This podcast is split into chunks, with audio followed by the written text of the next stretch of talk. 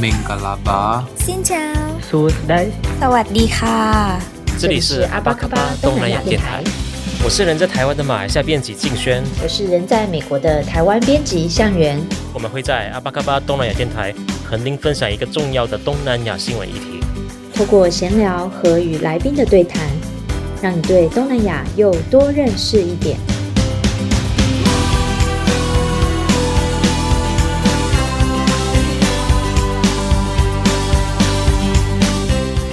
阿峇卡巴，我是东南亚电台的主持人向元。我们今天非常的荣幸邀请到了《华府琼英》《南向琼英》这两本书的作者洪德清。现在新冠肺炎疫情当下，相信大家的心里都是比较焦虑的。希望大家可以先暂时放下心里担心的事情，跟我们想象一下从台湾飞到越南的班机。没错，我们今天就是要聊聊关于越南的饮食。德清在国外的经验非常的丰富，因为先生工作的关系，他曾经在越南和美国的华府都有居住了一段时间。而《南向琼英》这本书就是谈他在越南的一个经历。那我们先请德清来先跟我们的听众打声招呼。各位阿卡巴卡的听众好，我是德清，向元好。嘿，德清好。对，非常开心你来我们的节目。德钦，你现在还是会想起越南的日子吗？很长啊，很常想起啊，因为越南对我来讲是人生是一个很不一样的一个阶段。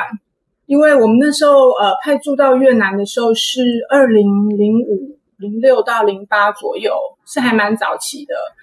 然后那时候台湾人去到那边的情况就是。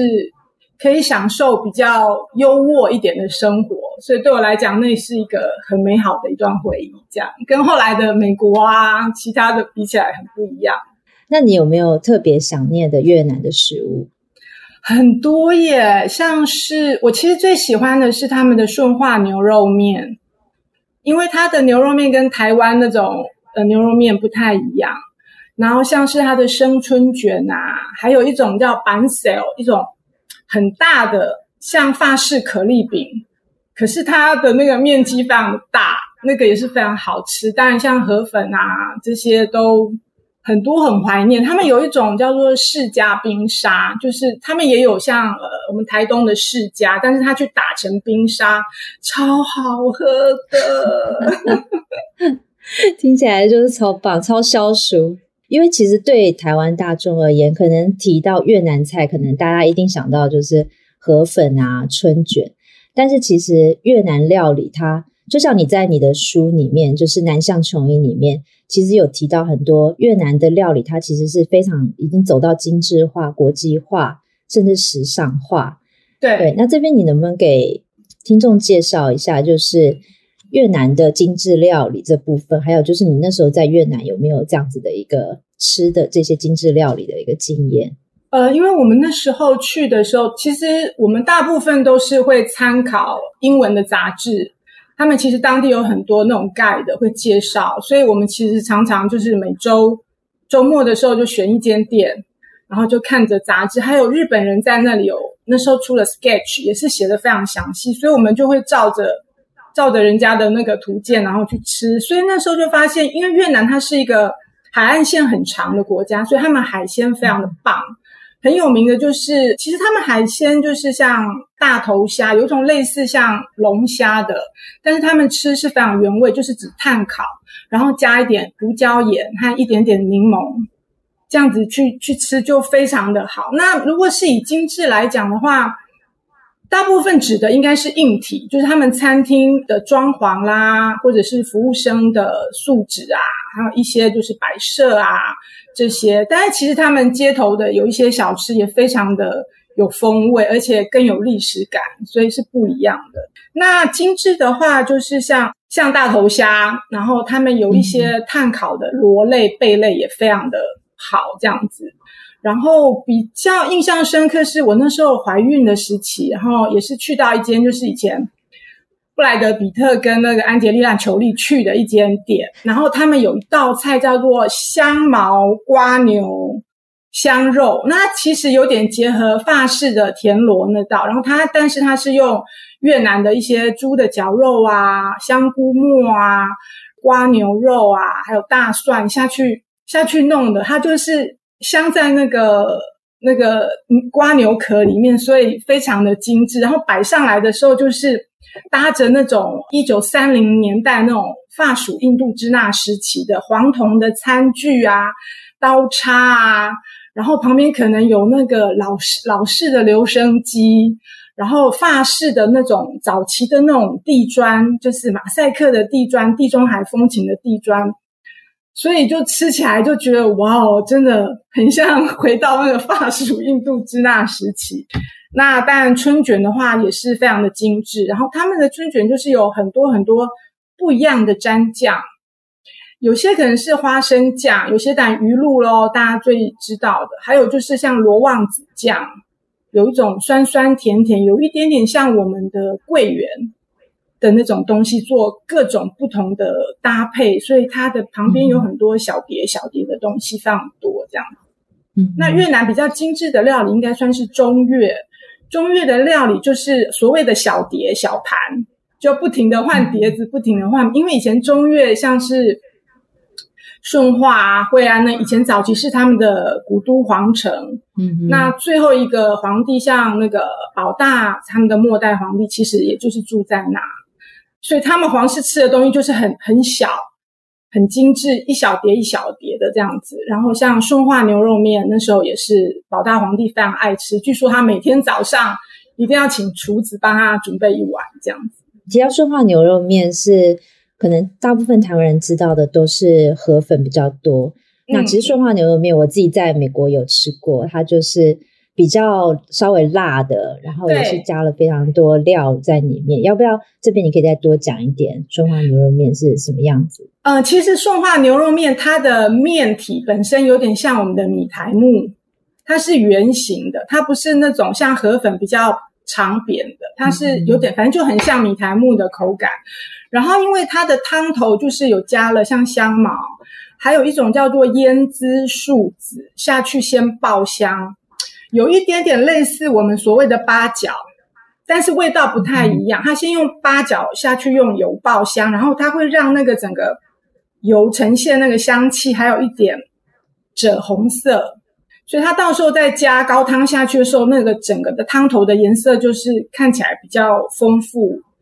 然后，呃，它也是加了一跟我们一般喝的汤头的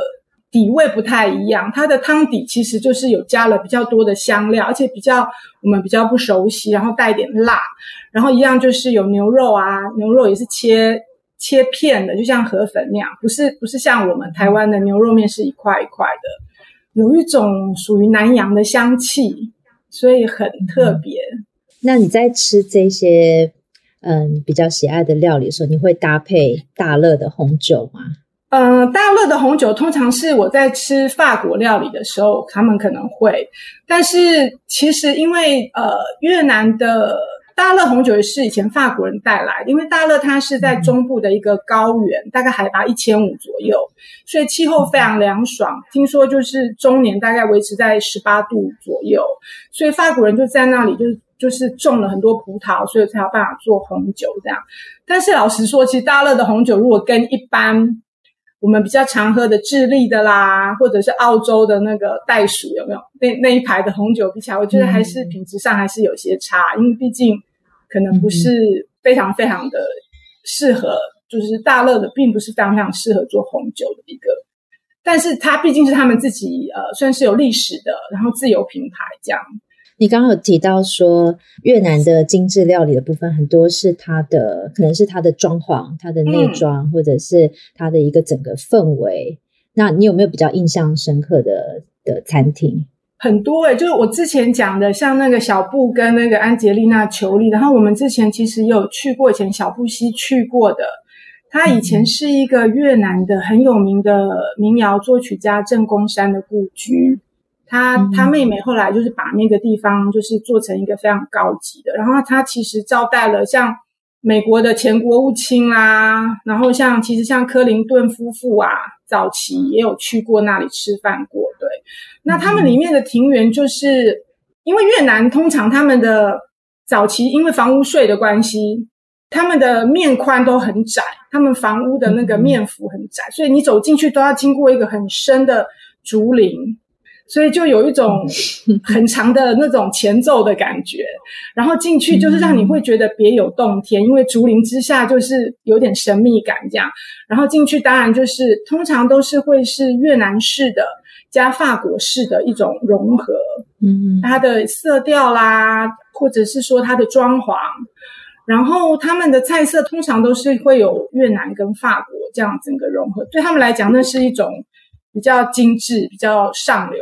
曾经的一种代表，对。嗯、然后像呃，他们很有趣，就是他们会用斗笠，越南的斗笠是三角形嘛，它它的 menu 就用斗笠，就写在斗笠上面。哦，真的？对，它的像它的酒类啊，它就这样写一圈，然后你就会要看着斗笠来点菜，这样，所以也很有趣。那有一些就是很像我们中国式的那种紫禁城，他会用那种以前皇帝不是要选秀。今天晚上要选哪一个妃子跟我？他不是要翻那个牌有没有？那他们也会像以前他们皇室那样，会用那种好像皇帝在选今晚要跟哪一个妃子同寝室的那种翻牌，然后让你感受一下他们早期顺化皇城的那种风情。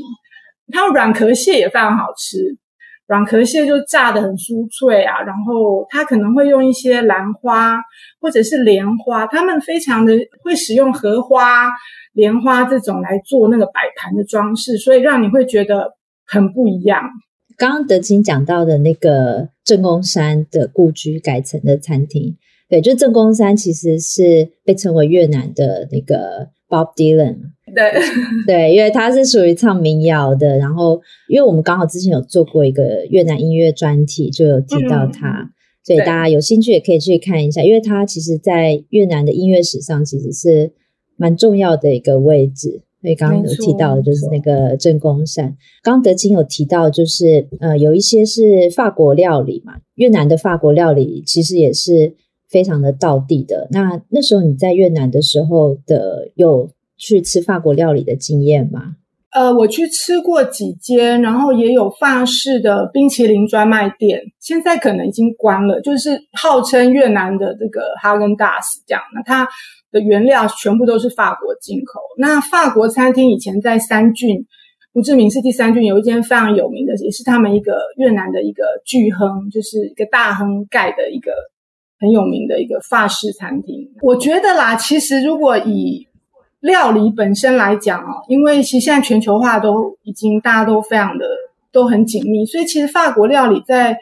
越南当地也许吃起来早期可能跟台湾的法乐奇餐厅，我觉得没有差非常的多，但是最主要就是说他们的整个氛围，因为他们真的就是在以前法国那种 villa，法国的殖民建筑，然后等于说是越南的这个餐饮界，他们用。自己的历史重新去重建了那一段殖民时期的概念。那我是有听过人家说过，其实真正好的呃法国料理的那些厨师，大概都在一九七五年，他们南北越解放前统一前，大概就都已经逃到国外。所以后来的这一波，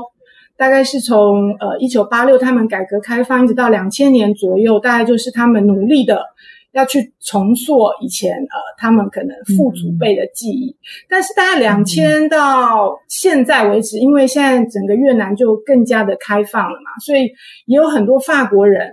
他们就是回到了越南，重新在做这一方面餐饮的生意。非常有名的一个代表就是有两位法国人到越南去做了这个非常高级的。越南的巧克力，黑巧克力叫 Marou，这个其实在《纽约时报》啦，在很多国际上都有报道。所以，呃，这大概是另外一种法式料理的另外一个小径的插入吧。我之前有看到一个还蛮有趣的，有点像是冷知识那种，就是可可豆，嗯、可可豆引进到越南，其实是由法国微生物学之父，就是巴斯德，对他的对。他的学生带到越南，在一八零零年的，大概在一八五零对左右，对是。可是没有想到，就那个时候好像还没有落地生根，可是是一直到后来，就是刚刚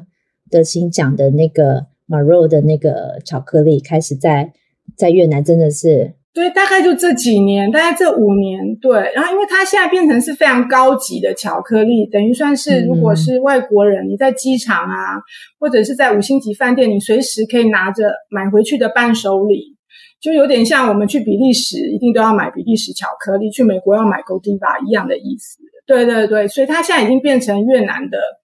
高级巧克力的代表。然后它的包装其实有得过奖。嗯它的包装也非常精致，有一种人有有种说法是，其他的包装有点类似像我们的金纸，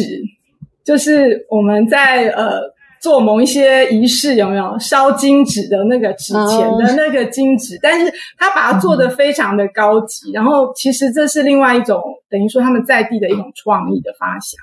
很特别，然后有得过奖，是不是它的那个巧克力模型？还有一些特别的故事。对对对对，因为呃，他们那时候两个越呃两个法国人到越南，然后就开始种可可豆，他们都是有机的嘛，都跟小农什么。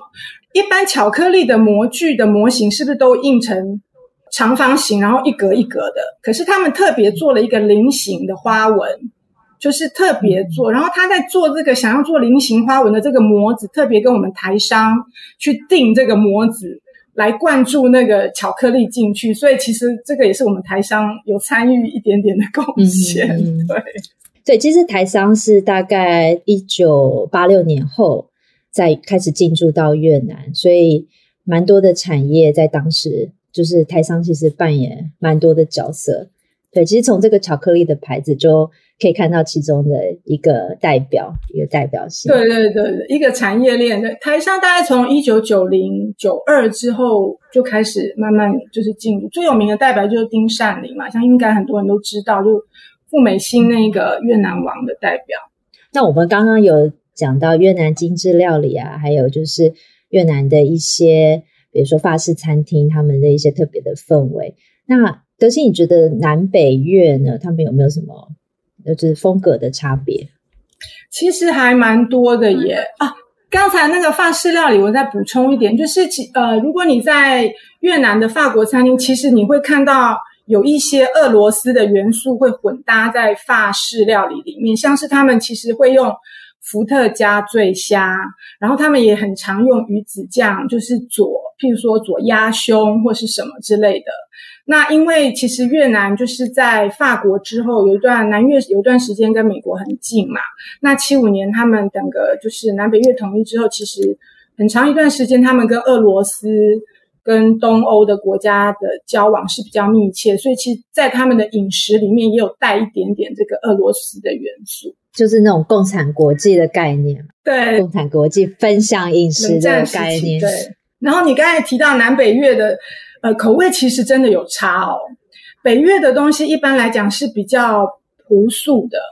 然后比较多以米食去变化，像是呃河粉啦，或者是什么，他们就是以，或者是有一种叫班棍，有一点像粉卷。我们在吃饮茶的那种，呃，我们讲的肠粉。它就是用那个肠粉，然后加一点一些油葱啊、香菇末下去淋，然后再淋一些鱼露下去。那他们很北越比较多是以这个米本身的米制品去做变化，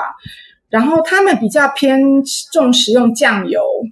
呃，比较不那么重鱼露。其实他们吃呃越南人吃牛肉应该是从北越北越开始的。那南越这边其实就比较多的是香料、蔬菜的种类，因为它南部是等于算是一个大谷仓，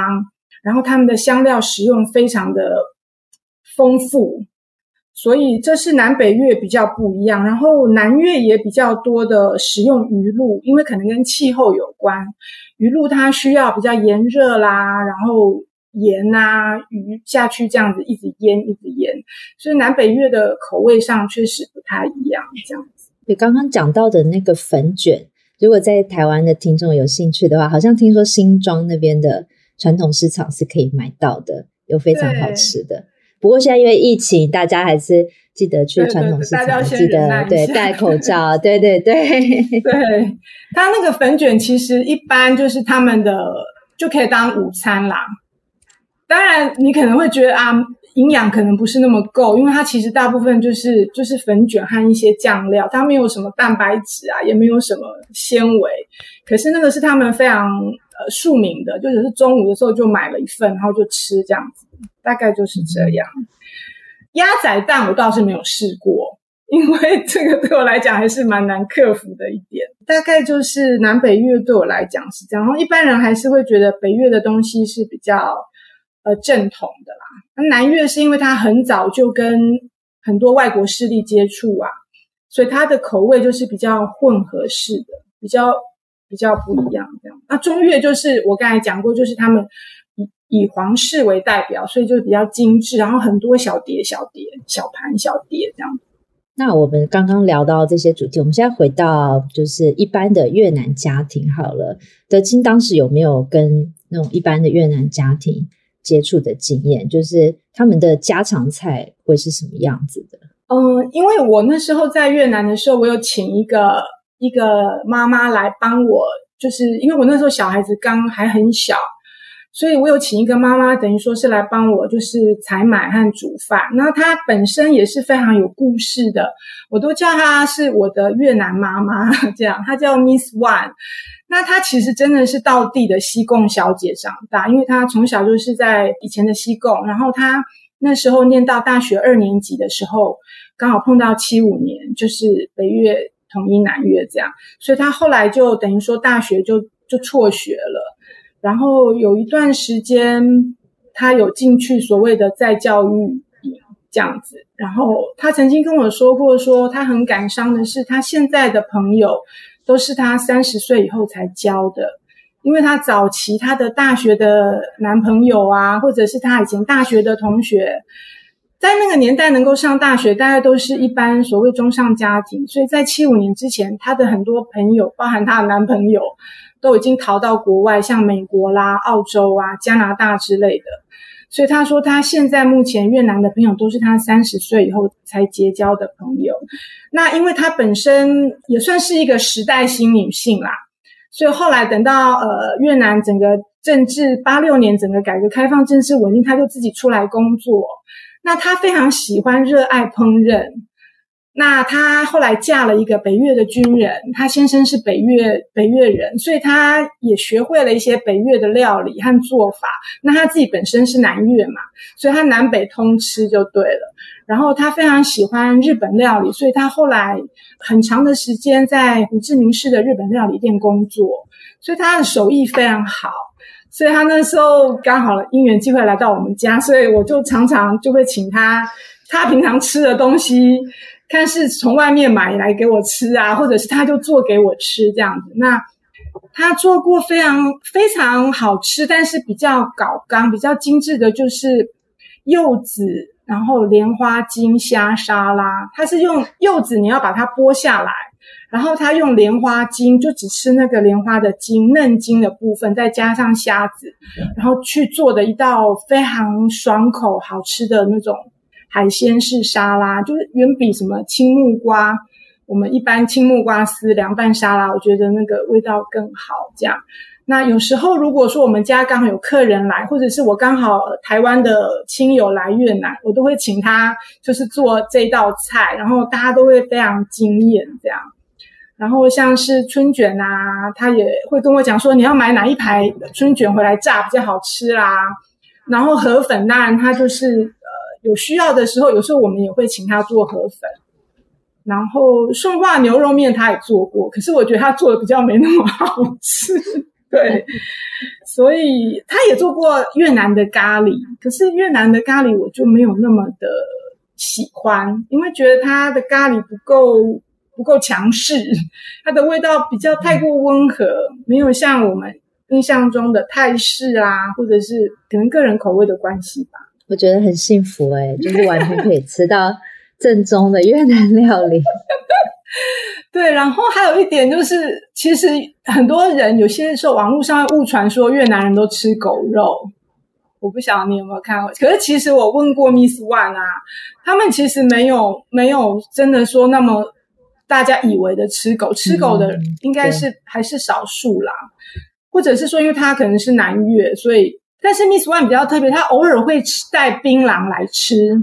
嗯哦，她会他会对她会吃槟榔，但不是像我们那种有包什么红灰还是什么，她不是，她就是会嚼槟榔。然后越南也是常常就是吃空心菜啊，炒空心菜。嗯、可越南人比较特别，是他们空心菜都只吃梗，他们都叶子都不吃。叶子对所以他一开始炒给我吃是很好吃，因为他们会加一点虾酱，就有点像泰式空心，然后也是快炒这样。嗯、可是。我就很纳闷，我说 Miss One 你怎么都把叶子丢掉？他说我们都不吃叶子。我说叶子我要吃，我就把叶子都捞起。对，所以大家讲，然后我我有听我有听过有人是不吃梗子的。哦，真的吗？OK，好。但我是都吃的。对啊，我也我也是都吃。我喜欢就是有爽脆的。口感，但是有一些对搭配在一起，对对的。然后还有，他常常也会吃法国面包，就是他们会夹那个越南式的火腿，就是一种越南的叫做扎肉，切片的火腿，然后夹一些小黄瓜啊什么，做成越式三明治这样子。对，它就是法式面包里面做成三明治，夹很多，他们也会加一点鹅肝酱之类的。而且那越南的法国面包真的是非常外酥内软，因为他们的比例里面，他们的配方其实有加一点米粉，不完全是面粉，嗯、所以它会有米的那种。他们反正他们的比例调得非常好。那像这些，还有我刚才讲那个粉卷啦、啊，还有一种粽子，越南人过节都会吃一各种方粽、圆粽，然后他们也是吃烤肉饭啊，这些都炒饭也有啊。越南的素菜其实也还不错，烤肉饭就是那时候奥巴马到越南吃的那个板烤米线，对，就是二零一六年的时候，奥巴马在在胡志明市吃的，没有他在河内。米线。哦，他在河内，对，他在河内吃的板烤米线，跟那个 Anthony Bourdain，对，那时候全球轰动的一张照片，对，没错，大概是这样。然后 Miss One 他们真的就是偶尔也是会吃鸭仔蛋啊。那 Miss One，你说她的背景其实是一个西贡小姐，西贡就是今天的胡志明市。那她有没有跟你讲过她一些比较心里话啊，或者是她的从小到大的经验啊，或者比较特别的一些分享？很有趣的是，那时候我刚请 Miss One 来我们家工作的时候啊，有一段时间，因为你知道越战给我们的那个印象都很深，有段时间我都很怀疑他是不是是越共，你知道？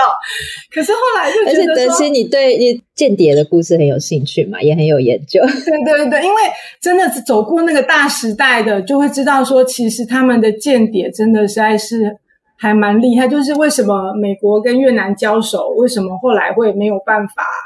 其实很大部分真的是跟那个间谍很有关系，所以真的，一开始啊，而且你知道，我们一开始到越南，越南的时候，就是常常路上都有一些男人，就是蹲着抽烟，或者是就坐在那个三轮车上面，就是无所事事哦，或者是说他就在咖啡厅，就路边的咖啡厅，就是喝一杯冰咖啡，然后就一直东看西看，所以你那时候就会觉得那些人是不是？是不是间谍？是不是在监视？反正自己就会在那种幻想当中。Anyway，反正不管。那 Miss One 后来就是就是来我们家，然后跟我相处。然后他那时候也对我的孩子非常好啊。那是我我儿子那时候很小，一两岁，也是发烧得玫瑰疹，就是反复一直发烧。他也是帮我照顾，然后一直安慰我，叫我不要紧张。然后他也是会煮那个越南人。煮给小孩子吃的那种稀饭啊，加红萝卜啊，加绞肉下去熬的稀饭啊，所以你就会觉得哦，原来越南人是也是跟我们台湾一样，都会熬粥这样去喂小孩子，然后会喂我的小孩子就是吃那个优格啊什么之类的，因为他本身就是早期算是接受比较好的教育，所以他非常喜欢阅读。他常常就会带书来，有时候他如果我们家里面的事情没有那么多，他闲暇的时候他就会翻一下书。他就很喜欢看琼瑶的书，因为其实琼瑶的书在越南早期都翻成越文。那像金庸的这些，其实在越南他都知道，他就会带那个书来给我看这样。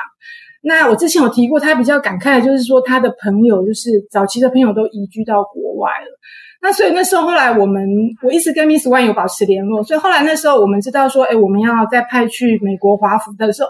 他就写脸书跟我说，Mrs. Chen，我好想跟你一起去美国，因为我的前男友现在在美国，我就觉得他好可爱，他现在还记得他前男友这件事情。那个时候我们也不会特别去聊到越南的政治啦，就是非常的日常生活这样。印象中就是他对他爸，因为他爸爸以前在法国时期算是一个工程师，所以他爸爸大概也算是。在那个年代算是知识分子，这样，所以那时候他其实，在念大学的时候遇到了这个越战快要结束的时候，他其实有劝过他爸说，为什么不全家赶快都逃到国外？可是他爸那时候就认为说，他想要留在国内，所以就从 Miss One 他们家有七个孩子，Miss One 是老大，那就只有他念到大学，他的弟弟妹妹们后来就。年纪大概都到国高中而已，所以就是他们家的情况是这样。那也走过一段比较辛苦，那后来就跟他这个北越的军人先生结婚这样子。刚听到你讲 Miss Wang 说他想要跟着你到华府这个 对话，其实我觉得我这边想分享一个，因为如果他真的来华府这边，或许真的是会碰到朋友，因为其实大家呃应该都知道，在一九七五年从美国政府接收了很多就是南越这边过来的移民，然后主要集中的就是在四个州，就是加州、德州、纽约州，还有就是 DC area 这个地方。那我现在住的这里是 Virginia，然后一个城市叫做 Alexandria。那那时候德清住的是 Maryland 嘛，所以其实我们两个呢算是 算是同一个区，这个区就叫做就是 DC area 一个大华府。那其实这边是非常多越南的移民，他们都是在这个区域的。那我也是今年才知道这一段历史。然后刚刚他提到说，如果要来华府的话，就是一定要去一个 shopping center，叫做 Eden Center。德清那时候有去过这个地方吗？有有，我那时候印象非常深刻，就是它到现在外面都还挂着南越的那个黄色跟红色的国旗和美国国旗，嗯、你就会觉得哇，那个那个时空有一点特别这样子。对，这边的越南的社群，他们都是南越来的居多。那其实你如果到那个 shopping center 里面，其实很多人都是有这样子一个。逃难的历史，嗯，嗯，然后那个时候，一九七五年他们过来的时候，其实他们最早是在另外一个地方叫做 Clarendon，然后叫做小西贡，然后他们可能会在那边张贴说我要找朋友，我要找我的家人，所以其实刚刚。越南妈妈就是 Miss Wang，她讲的这个，我觉得我就觉得很感慨。啊、我觉得或许她真的可以找到她的旧情人。没错，她到现在还记得她大学的那个前男友这样子。但是因为 Miss Wang 她的英文的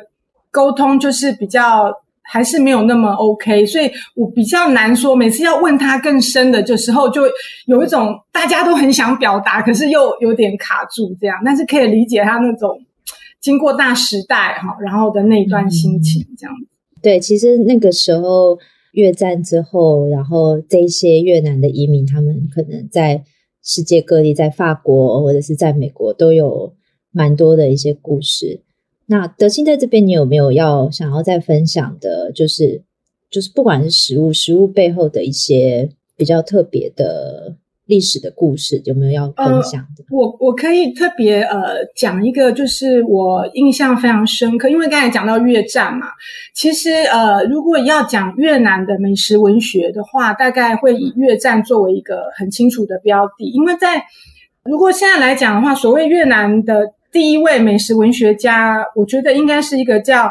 武榜，一个叫武邦的一个河内的记者。那他的他本身的故事非常非常的曲折离奇。他早年也是出生在，他在一九一三年出生在以前的法属时代。他是河内河内人，他家是书香世家，爸爸和妈妈是开书店的，所以他其实从小就是对文学阅读很有天分，然后家世也不错。他那时候念河内最好的法国学校。然后他十六岁的时候呢，就等于说就是有创作一些小说，就投稿到那时候法文报纸。那他后来就当了一位记者，但是因为呃大家知道，在一九大概一九四五年二战到一九五四年当中，那时候就是爆发了所谓奠边府战役啦，就是在那段时间。那那段时间其实有一些北越人。就为了逃难逃到了南越。或者有一些人，他其实是身负着一些秘密任务，他必须潜伏到南越。那这个武邦，我刚才讲这个记者，他那个时候其实就是受到了这个北越当局的指示，他就到了西贡来当间谍。但是他到西贡的间谍，他变成也是以记者作为这个身份。那么他早年的时候呢，在还没有到南迁到西贡之前，他有一段时间，但是因为创作，或者是呃。一些需要，所以他就吸鸦片。然后他的太太看他这样子，因为吸鸦片很消沉，就一直要帮他脱离戒毒就对了。后来他太太的方式就是带他每天都到河内的市场去找最好吃的美食。所以他太太那时候花了非常多心力，就是带他走访河内所有的那种小吃摊、路边摊。结果这招真的有有 work 有效。他后来就。就等于说戒断了这个这个鸦片的毒瘾，然后他就对河内的美食那时候就等于说做了一个非常地毯式的搜查。那么他后来到五四年之后，等于说以一个间谍的身份到南越之后，他非常非常想念北越河内，因为他那时候他一个人去南越，他太太和小孩都留在河内。那他在这种就是很思念的情况下，他就开始写。他以前在河内的那些美食，他吃的哪些河粉，他们怎么样呃料理的，然后把河内的那种美食的文学提升到一个很新的一个层次。所以大概如果要讲这个越南的真正的美食文学家，我想武邦这个武邦应该算是第一号人物。然后他写了一本叫《河内的美味》。这本后来也被翻成好多个国家的语言。这本书应该是一九六零年代出的，算早期的。但他是第一位很有系统的把越南的食物，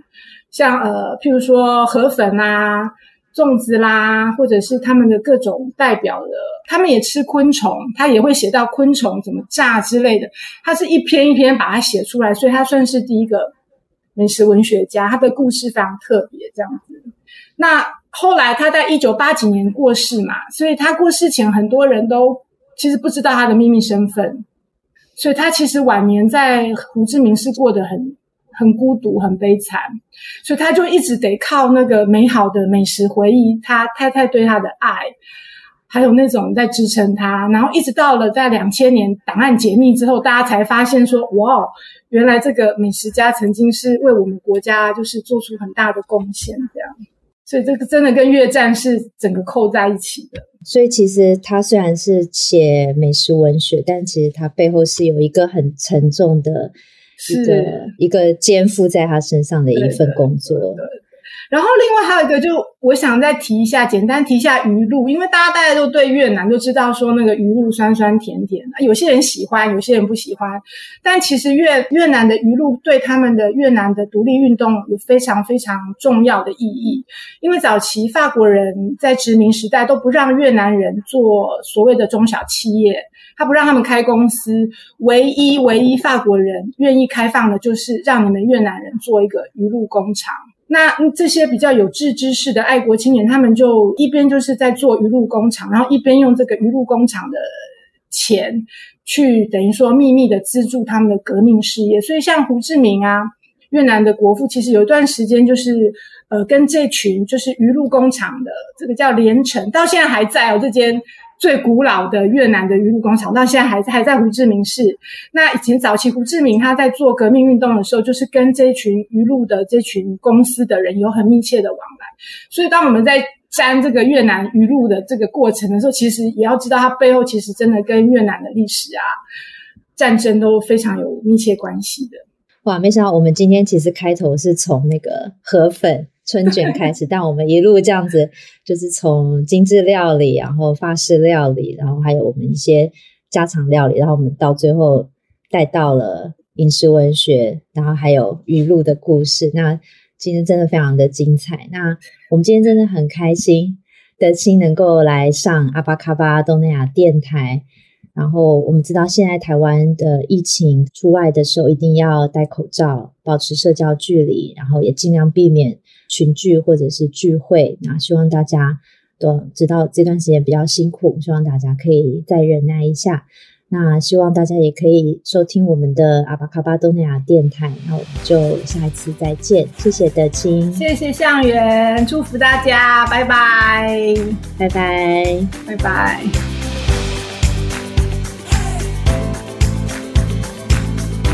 感谢你的收听。如果你喜欢我们的节目，欢迎在 Apple Podcast、Spotify、SoundOn 等平台订阅我们的频道，也欢迎你为我们留言评分。你也可以追踪我们的 IG，透过私讯留言与我们互动，让我们一起把东南亚新闻的 Podcast 节目做得更好。阿巴嘎巴东南亚电台，我们下次空中见。